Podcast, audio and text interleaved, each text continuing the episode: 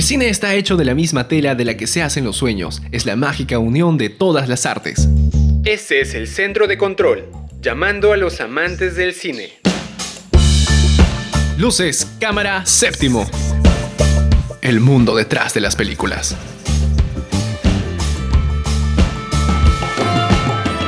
Hola, ¿qué tal cinéfilos y cinéfilas? Bienvenidos y bienvenidas a un episodio más aquí en Séptimo y siguiendo con nuestra línea de géneros cinematográficos, esta vez nos toca hablar sobre cine romántico.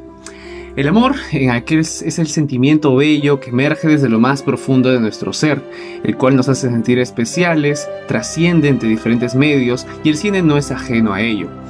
Esas historias que nos demuestran la poderosa unión de dos personas a través de la conexión más íntima. Algunas son con un final feliz y otras con uno triste. ¿Quién nos ha sentido enamorado alguna vez en su vida o se ha sentido atraído románticamente por una persona? Otra vez, bienvenidos a este episodio de séptimo y bueno, vamos a darle la bienvenida también a nuestro conductor, a Nelson. Gracias por el pase y hoy mi querido Alejandro nos ponemos cursis en este episodio. Es de esperarse porque hoy hablaremos sobre un género cinematográfico que no es de mis favoritos ya, pero a más de un oyente le agrada y eso se respeta mucho aquí. Pero sin más rodeos, hoy hablaremos del género romántico, uno de los más joviales y sentimentales, ese que ocasiona suspiros y en algunos casos genera una que otra lagrimita por lo apasionante de sus tramas. Y así empezaremos con nuestra primera sección que es la review. Recuerda que esto es séptimo por Radio PN, conecta contigo.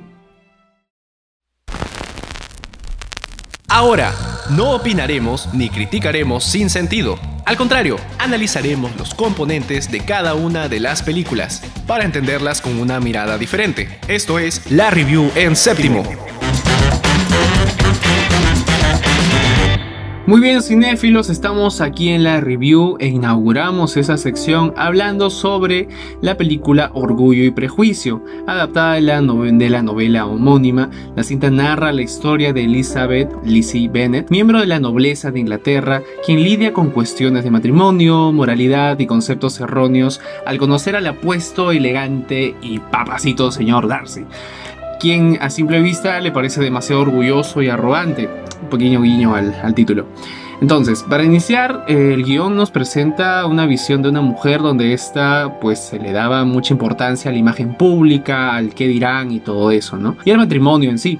Pese a ello, al igual que el material de origen, la película cuenta una perspectiva de la ruptura de ese estilo de vida, exponiendo una manera rebelde de la protagonista y rompiendo esos esquemas de la época, ¿no? Bien dicho, mi querido Alejandro, y es justamente por ello que su eje central no es solo la historia de amor, por eso, el espectador puede sentir una conexión más profunda envuelta en aquella elegancia clásica del siglo XIX. Si bien la película peca de ingenua y cursi por momentos, la mayor parte del tiempo nos toca temas como las obligaciones de ser mujer en aquella época. Adicionalmente, al tratarse de un lugar y tiempo donde hay diferentes estamentos sociales, ¿no? Bien marcados, también se desarrolla en un dramatismo que termina rozando lo telenovelesco, ¿no? Algo habitual de las obras de Jane Austen, que es de donde se adapta esta película. Además, si analizamos un poco más la película, pues la historia presenta también elementos de género dramático. Siempre está bastante ligado al, romance, este género también, pero eh, con ciertas excepciones, pero ese es el caso, un caso dramático. Eh, y bueno, esto que se acaba de mencionar es una razón de la lucha por la libertad y la libre elección, ¿no? De que, presenta nuestra protagonista. El filme, pues, también consigue obtener un discurso empoderador, ¿no? Un, empoderador de manera orgánica, sin llegar a lo forzado y que, bueno, obviamente eh, encaminado al tono romántico, pero que, como mencioné, eh, rompe esquemas, rompe esquemas de, lo, de la época y, bueno, la, la protagonista, pues, lo, lo ejemplifica de manera, de manera perfecta. Exacto, ahora hablemos de las actuaciones. Tenemos a nuestra protagonista, como has mencionado, interpretada por la reconocida Keira Knightley, que también ha actuado en películas como Piratas del Caribe, ¿no? La cual se muestra muy cómoda con el papel, derrochando jovialidad a la hora de abordar a su personaje. Asimismo, mezcla ese factor risueño en su expresividad facial. A su vez, también tenemos que destacar que deja salir una gota de picardía y de ese humor satírico que a muchos les gusta, lo que endurece su imagen para no quedarse en un plano muy superficial. De esta manera, logra conseguir que el público sea capaz de entender qué es lo que hay dentro de su sentir. Por otra parte, la otra gran protagonista es eh, Rosamund Pike, interpretada por la tímida Jane, quien a diferencia pues, del personaje de Keira, eh, maneja pues una frialdad, su trabajo en las expresiones es más sutil pero y menos visceral y pone en especial atención el juego de las miradas, ¿no? Este, este, este jueguito que pueda haber entre los personajes y estos pequeños detalles pues hacen que marque la diferencia entre un, entre, entre, un, entre un personaje y otro, ¿no? Cambiando de tema, tenemos que destacar la dirección de actores que es para levantarse y aplaudir, ¿ah? ya que han sabido crear una sinergia entre los actores y ello lleva a que saquen el mayor potencial de cada miembro del elenco. Cuando vemos la película no se siente en ningún momento que alguno se vea opacado por su compañero. Y en cuanto al tema de la fotografía, podemos decir que es muy asombrosa. Es uno de los puntos más altos que de los cuales ofrece la película. Los exteriores son inmensos y de la misma forma también resaltan aquellos escenarios que imitan los lugares de la propia vida de sus protagonistas. Otro aspecto de la película que no podemos dejar por fuera pues es la dirección de arte. Eh, gracias a ello podemos, nos podemos transportar ¿no? a la época, al mundo, como era en ese entonces en la película.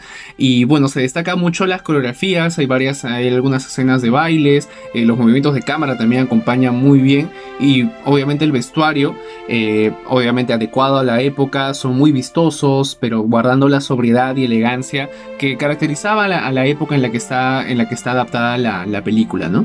En conclusión, queridos oyentes, el largometraje busca reflejar los códigos sociales de ese entonces, desde esa mirada feminista, de forma orgánica y elaborada, que va más allá de lo romántico, pero sin dejarlo de lado, ¿eh? Destaca por encima de otras obras del mismo género por presentarnos estos conflictos existenciales con gran carga social, combinado con ese romanticismo dramático que le agrada a muchas y a muchos. Súper recomendada chicos, en este caso si tienen la posibilidad de verla, háganlo. Y ahora nos vamos a un pequeño corte comercial con Claquetín, ya volvemos. Cinéfilo, cinéfila, ¿sabías que Orgullo y Prejuicio ha sido inspiración para muchas series y o películas? En especial de la película nacida de un fanfic llamado After. Es más, los personajes la mencionan más de una vez y fue el nexo de su amor. Si no lo sabías, ahora lo sabes. Quédate hasta el final para seguir descubriendo más datos sobre el género romántico. Ok, estamos de vuelta aquí en la review y la siguiente película de la que vamos a hablar es Diario de una Pasión, protagonizada por Ryan Gosling y Rachel McAdams en el papel de Noah y Ali respectivamente. Esta ficción narra la historia de una pareja de diferentes, estratos sociales en los años 40, de cómo tuvieron que luchar por su amor y los conflictos y diferencias que, habían, que, sobre, debían sobrellevar en esa época. Eh, todo esto... Eh, bastante, bastante eh, cogido con pinzas porque está contado bajo la perspectiva de Noah, ¿no? En una versión adulta de él como una especie de último intento, un manotazo de ahogado para hacerle recordar a, Ali, eh, que por cierto para ese entonces sufre de demencia y Alzheimer, eh, esos bellos momentos que pasaron de jóvenes, ¿no? Y los, los gratos momentos que pasaron durante su vida juntos. Claro que sí, Alejandro. Posiblemente podríamos considerarla como una de las películas más románticas de la década pasada. Estrenada en el año 2004, nuestros protagonistas comienzan una relación llena de altibajos, como toda pareja eh, lo puede tener normalmente. Esto tal vez se puede confundir con lo que actualmente llamamos como una relación tóxica. Sin embargo, en la misma película se puede ver cómo buscan mantener a flote esta relación pese a las discusiones, las diferencias. Esto incluso lo mencionan de manera precisa y acertada. Viendo el aspecto técnico y visual, también tenemos que destacar una fotografía natural que resalte el lugar donde se desarrollan los hechos más importantes, como lo son la laguna donde nuestros protagonistas pasan la mayor parte del tiempo y la casa de Noah, el protagonista principal, en el campo básicamente, lugares aislados de la ciudad y más orientados a lo rural. Sí, justamente esta película eh, es, una, es una de las favoritas clásicas, por así decirlo, de la, de la década pasada. Eh, es bueno, una peli romántica que ha envejecido muy bien dentro de su dentro del fandom que pueda tener.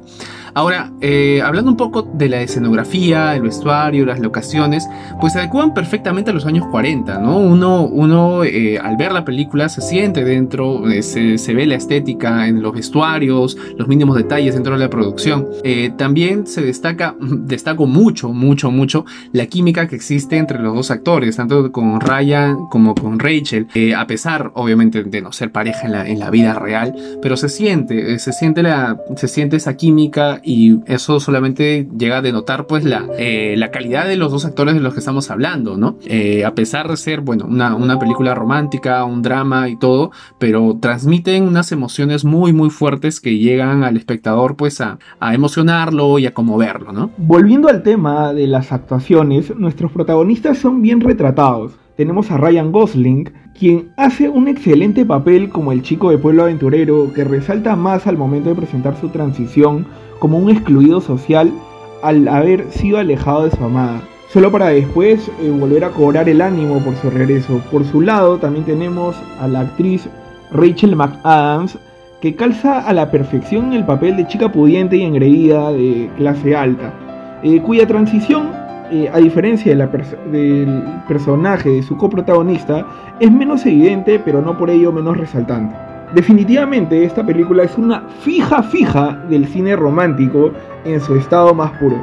Podemos sentir esa historia llena de lealtad, compromiso, cariño, una pareja que pasa por distintas adversidades como le ocurre a muchos, pero que con el paso de los años termina superándolas. En este caso, estar el uno para el otro en los momentos difíciles sin perder el amor mutuo que se tenía. Y con esto hemos terminado la sección de la review. Espero de que les haya gustado la selección de películas que el día de hoy el grupo de séptimo ha escogido para ustedes. Y sin más, vamos a pasar a nuestra siguiente sección que es el séptimo maestro. A continuación, conocerás los secretos y datos más relevantes sobre la producción, dirección, guionización o cualquier otro proceso de realización de los genios del cine. Presta atención a la experiencia del séptimo maestro.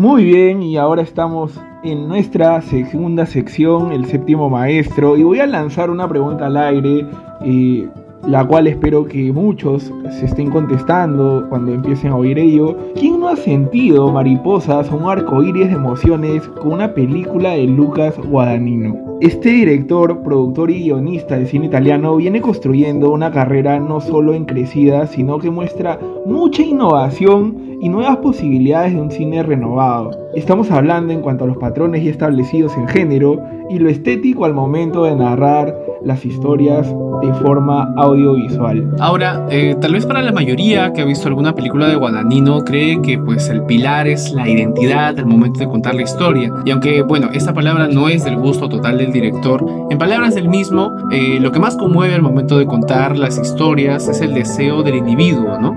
Eh, lo que le interesa al inconsciente del personaje.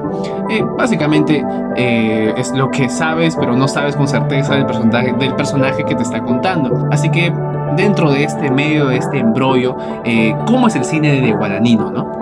Poder hacerlo simple en dos palabras conectadas entre sí, deseo y comportamiento, en películas que hablen por sí mismas. Es así que presenciamos en sus más éxitos taquilleros como Suspiria y Llámame por tu nombre. Cabe recalcar que Guadagnino también realizó una miniserie como We Are Who We Are, su primera serie en lo que va de su carrera como cineasta, y estrenó su última película en 2002, Bones All and All, hasta los huesos en español. Ahora, hablando un poco más de su estilo, eh, no es solo contar la historia que quiere contar este director, sino también son los colores, los espacios, la atmósfera en la que transcurre la escena de sus producciones, tal como en Suspiria, estrenada en el Festival de Venecia, en la que además de resaltar un mundo de la danza, también vemos cómo el color es el intérprete de la trama.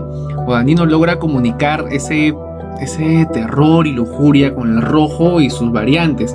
También cabe destacar que el director es un eh, gran apasionado de la arquitectura, así que cuida muy bien esos detalles dentro de sus producciones. O también como ocurre en Llámame por tu nombre, película que ganó Oscar como mejor guion adaptado en donde somos espectadores partícipes de esta historia de amor entre Elio y Oliver en aquel verano al norte de Italia de 1983. Esa transmisión de luminosidad en la, en la fotografía, en el momento en que vamos conociendo los sentimientos de los personajes, hasta la opacidad entre el azul y el negro, en las últimas escenas de reflexión y despedida, de Helio hacia Oliver terminan reflejando el trabajo del director.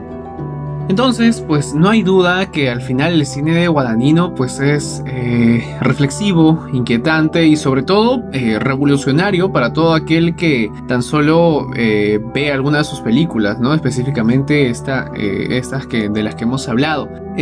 bueno, hemos llegado al final del séptimo maestro. Espero que hayan descubierto o redescubierto tal vez a este, a este director y que consuman más de su cine porque para nosotros pues es uno de los referentes en este género y nada, pasamos a la siguiente sección que sería las 7 fijas aquí en séptimo.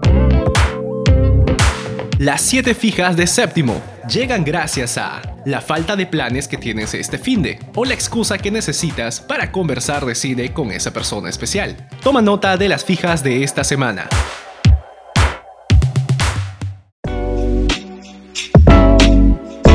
Y aquí les traemos 7 datos curiosos sobre, bueno, el tema de esta semana, cine romántico. Para lo cual, como la primera fija, tenemos la película 10 cosas que odio de ti, un clásico de romance juvenil protagonizado por Heath Ledger y Julia Stiles. Está basada en la obra de William Shakespeare, La Fierecilla, domada, una comedia romántica del dramaturgo inglés. Número 2. Nos vamos a un clásico de romance de los años 80, como es Dirty Dancing, protagonizado por Patrick Swayze y Jennifer Grey, y que es una, eh, la escena del salto final, el número final de la, del baile, The Time of My Life. Eh, la actriz tenía miedo de realizar la escena, así que el salto que vimos en la escena final eh, fue el primero y el último que intentó en la grabación y salió a buena hora bastante perfecto.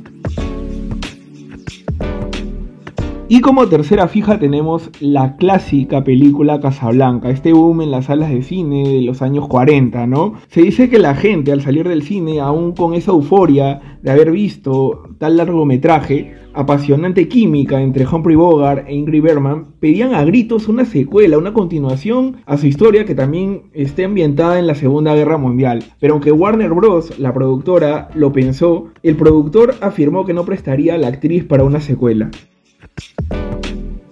Número 4. En las películas todo es perfecto, los enamorados son perfectos, el primer encuentro es perfecto, la declaración de amor, el primer beso, todo demasiado perfecto. Investigadores de la Universidad de Heriot Watt en Escocia analizaron 40 cintas románticas que se estrenaron entre 1995 y 2005, en donde detectaron que la dinámica amorosa que mostraban reproducía los problemas de los cuales se quejan la gran mayoría de parejas cuando van a una terapia.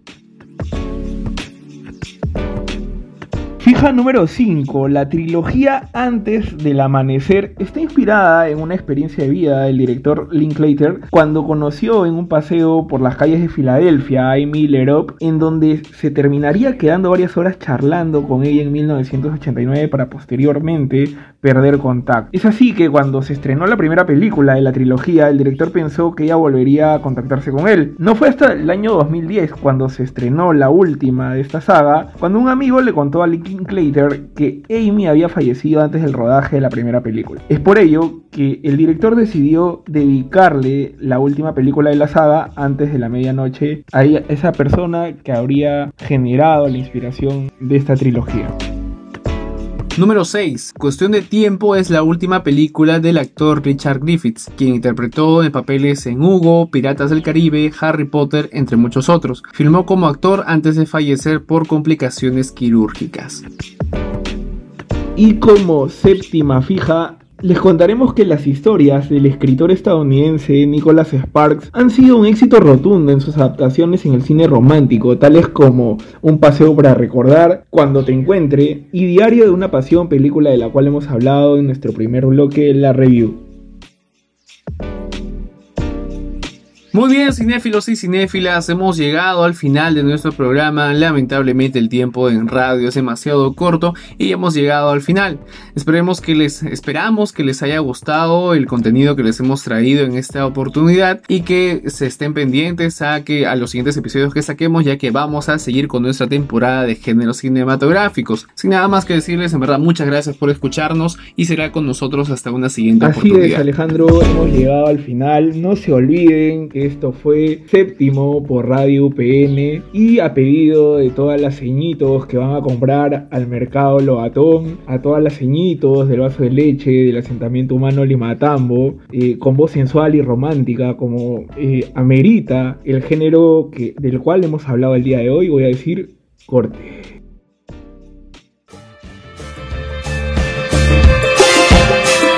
Séptimo, el mundo detrás de las películas. Radio UPN, conecta contigo.